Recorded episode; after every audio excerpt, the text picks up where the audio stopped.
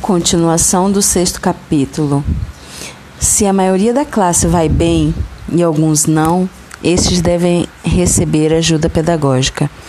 Quando numa atividade para verificar uma aprendizagem determinada, a maioria dos alunos vai mal, é certo que o professor não está acertando e precisará rever o seu encaminhamento.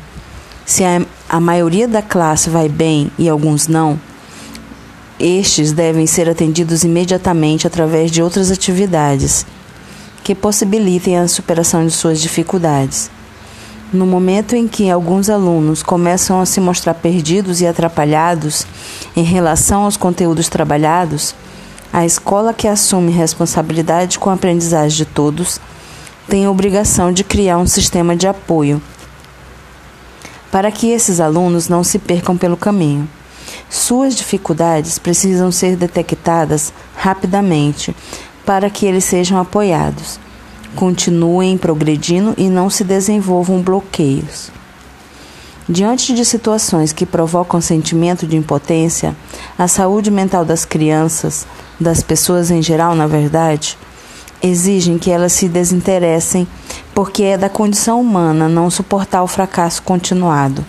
Portanto, antes que os alunos desistam de aprender o que não estão conseguindo, a escola precisa criar formas de apoio à aprendizagem.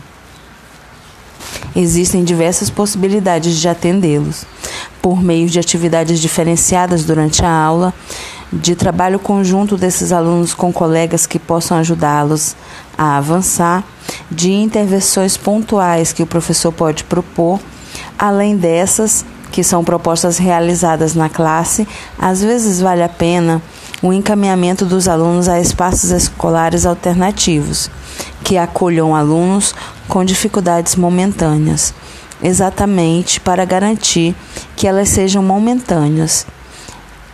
É quando se deve dispor na escola de grupos de apoio pedagógico, que se formam exatamente com a finalidade de contribuir para a aprendizagem dos alunos que estão encontrando dificuldades em relação a novos conteúdos ensinados. As escolas podem elaborar projetos que garantam horários de atendimento desses alunos antes ou depois da aula. Podem definir propostas de parceria com professores substitutos ou estagiários dentro do horário de aula, de tal forma que tenha um cronograma de atendimento das diferentes classes podem criar um sistema de apoio que implica reagrupamento das turmas em alguns dias da, da semana, também dentro do horário de aula. Podem fazer o que considerarem mais conveniente. Só não podem deixar os alunos irem acumulando dificuldades, pois isso impede que a escola cumpra com seu papel de ensinar.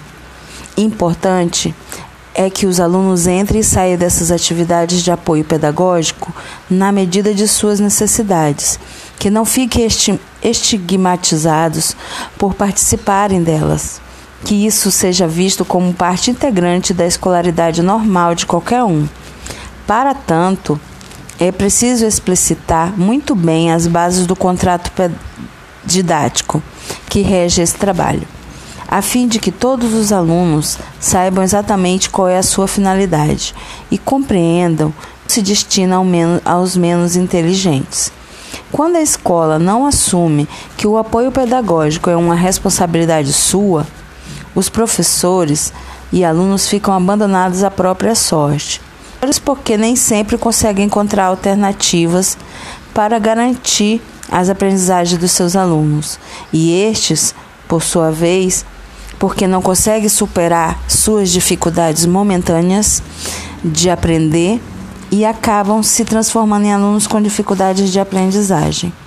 Assim, por total falta de possibilidades de alterar este quadro, todos desistem, professores e alunos, e o fracasso escolar se cristaliza e se avoluma. A tradição brasileira tem sido de que a escola faz a, a sua parte. E não tem nada a ver com a forma como os alunos resolvem suas, suas dificuldades. Mas essa estranha crença lentamente vem se transformando, torna-se cada vez mais claro que essa postura, entre outras coisas, reforça uma injustiça social muito grande, porque as crianças da classe média, sempre que precisam, recebem ajuda, ajuda extraescolar. E as crianças pobres, que compõem a grande maioria da escola pública e dificilmente contam com algum tipo de apoio à aprendizagem fora da escola, em geral e principalmente por causa da baixa escolaridade de, dos seus pais, mas também da falta de condições econômicas, ficam desamparadas também na escola. O texto que se segue é parte de um relato de trabalho com grupos de apoio pedagógico. Nele se pode ver que o compromisso e a disponibilidade dos professores para encontrar soluções criativas são grandes aliados de aprendizagem dos alunos e que uma intervenção pedagógica adequada é, é decisiva. A ideia do grupo de estudo como espaço organizado de apoio pedagógico aos alunos surgiu em agosto de 1994.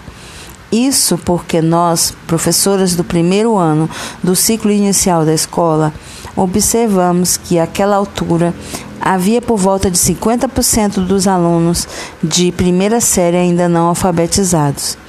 Embora nossa escola tenha a escolaridade organizada em ciclos, como todas as escolas municipais da cidade de São Paulo, em nenhum momento concebemos que isso significaria estender a alfabetização por três anos, período que compõe o, primeiro ciclo.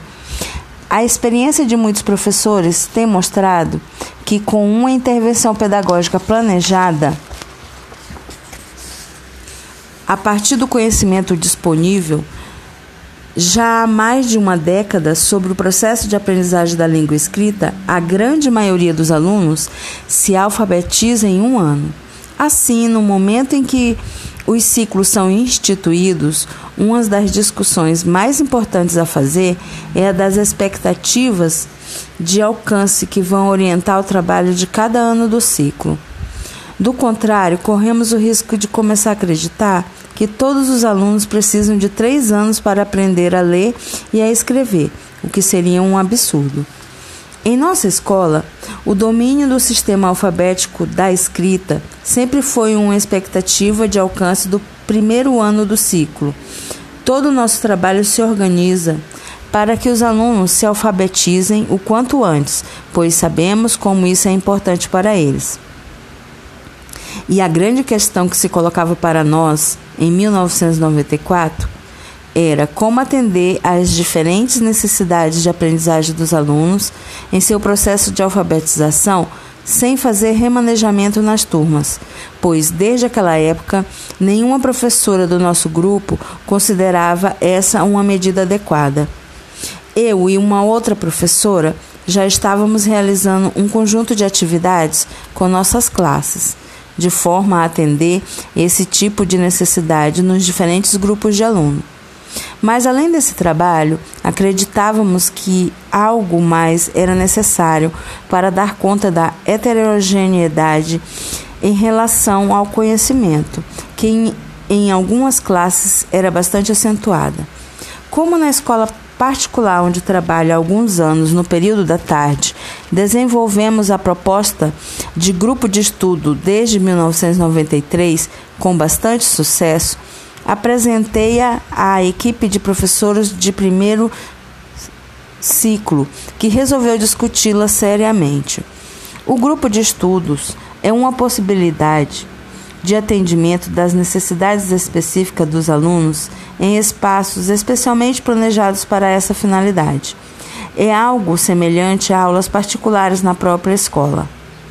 Na escola particular, esse tipo de trabalho implica atendimento aos alunos fora do horário de aula e remuneração do professor, uma vez que realiza esse atendimento fora da sua jornada regular.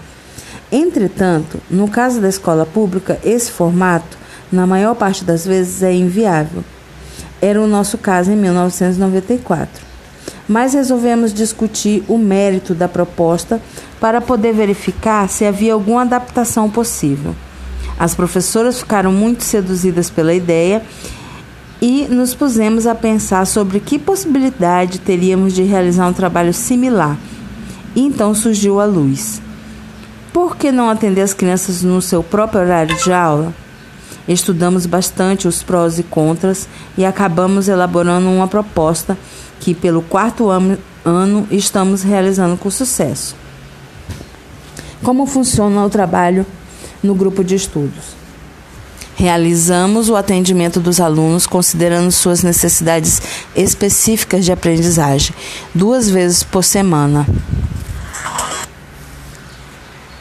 Por duas horas seguidas. Nesse momento, os alunos de todas as turmas das séries são subdivididos segundo essas necessidades, ficando cada professora com a turma com qual se identifica mais ou acha que pode trabalhar melhor. Ou seja, cada professora fica com seus próprios alunos e com os da, das demais classes que estão tendo necessidades similares.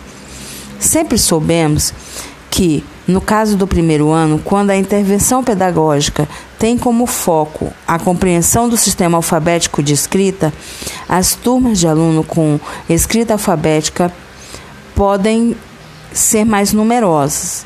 Já chegamos, inclusive, a ter 42 alunos.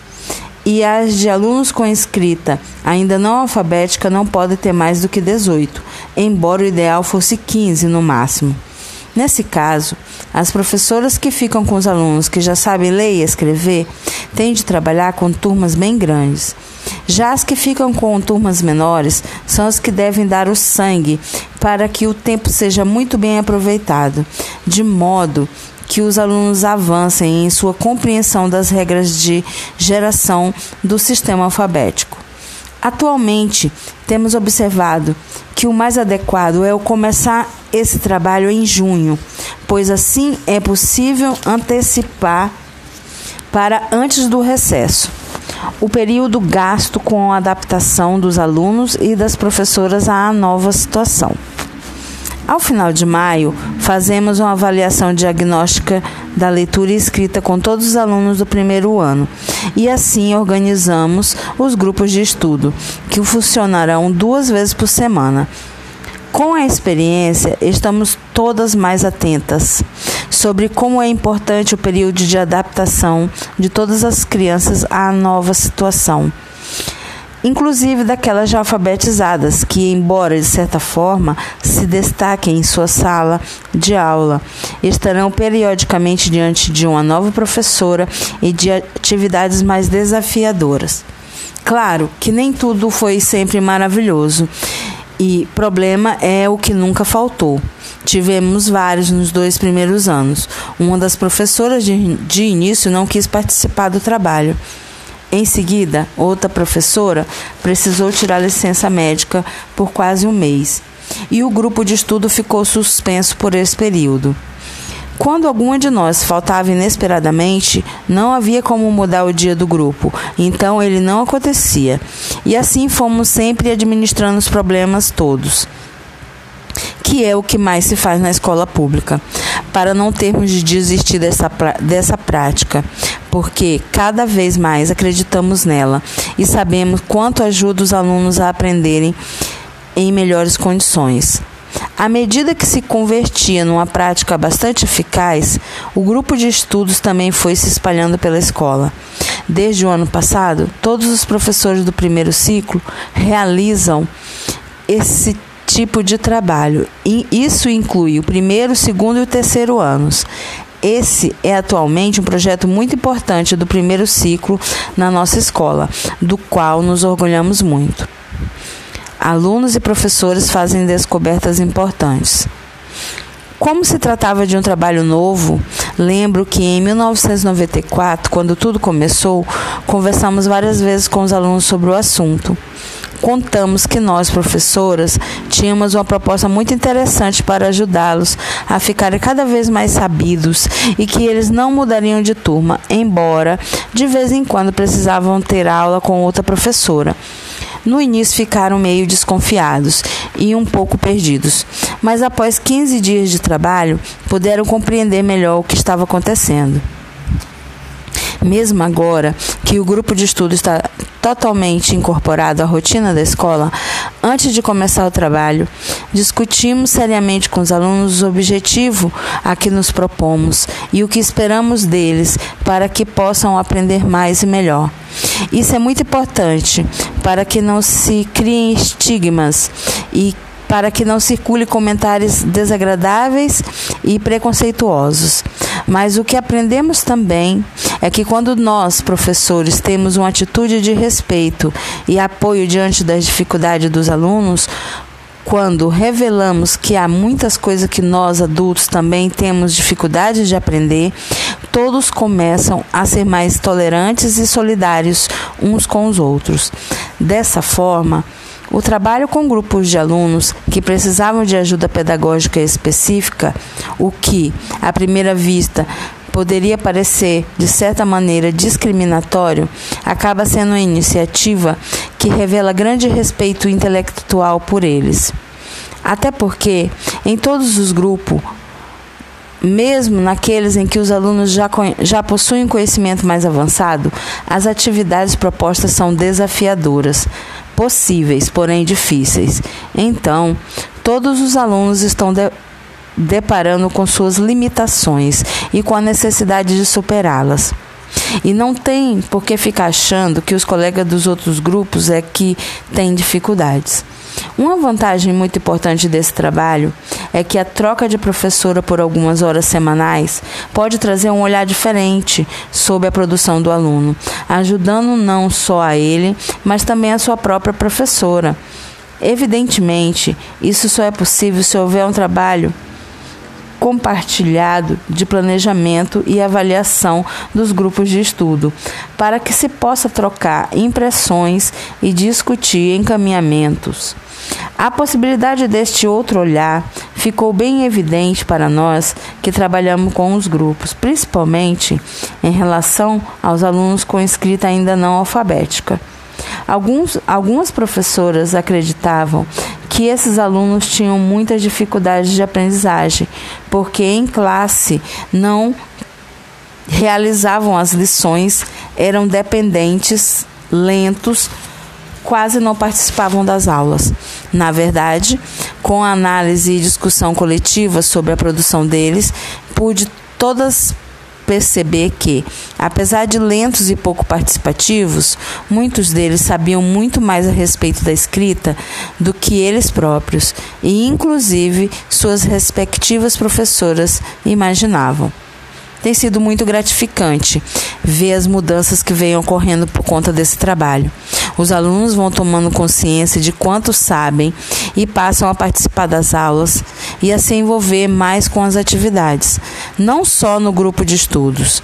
As professoras, por sua vez, tiveram também importantes mudanças de atitude.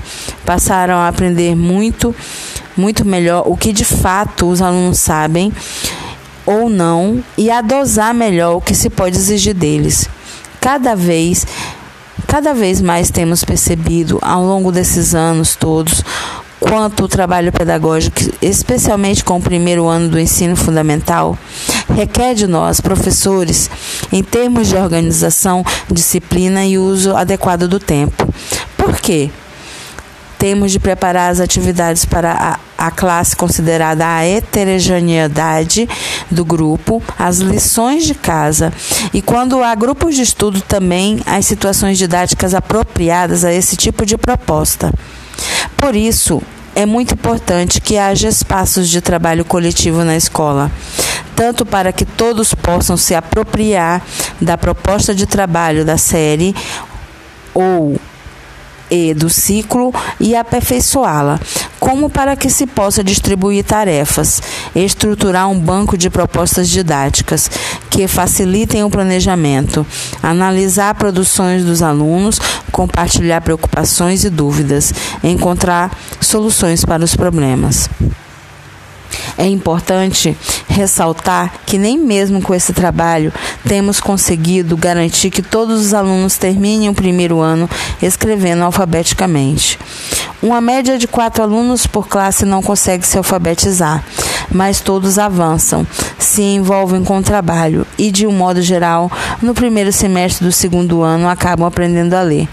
Nesse sentido, a discussão com a professora que vai assumir a turma no ano seguinte é condição para que se dê continuidade ao trabalho. Uma vez que não há repetência e o agrupamento permanece o mesmo, com o acréscimo de novos alunos que entram. Por fim, creio que é importante colocar que quando avaliamos o nível de conhecimento que as crianças possuem quando entram no primeiro ano, percebemos sempre e cada vez mais a diferença que faz na vida delas um trabalho sério com leitura e escrita na educação infantil. Quando elas têm a oportunidade de frequentar uma escola antes, a diferença é enorme. Quando se compara Quanto sabem as crianças que vêm de uma proposta de trabalho pautada no uso da língua, inclusive escrita, com quanto não sabe as que vêm de propostas que consideram prematuro o trabalho com a escrita na educação infantil. Algo incompreensível para nós, professores de primeiro ano. Claro que as crianças aprendem muitas coisas na escola, qualquer que seja a sua proposta. Mas o que é intrigante é o seguinte: o fracasso escolar está quase todo assentado na demora dos alunos para aprender a ler e a escrever no ensino fundamental, pois tem pouco repertório em relação ao uso da escrita. Em praticamente todos os países do mundo, os alunos aprendem a ler aos 5 ou 6 anos sem sacrifícios. No Brasil, as crianças de classe média e alta também aprendem a ler, felizes aos 5 ou 6 anos. Como se justifica que as crianças pobres se ofereçam escolas de educação infantil que julgam prematuro o trabalho com leitura e escrita? Mas acho que essa já é uma outra história. Professora Rosa Maria Antunes de Barro Escola Municipal, 1998.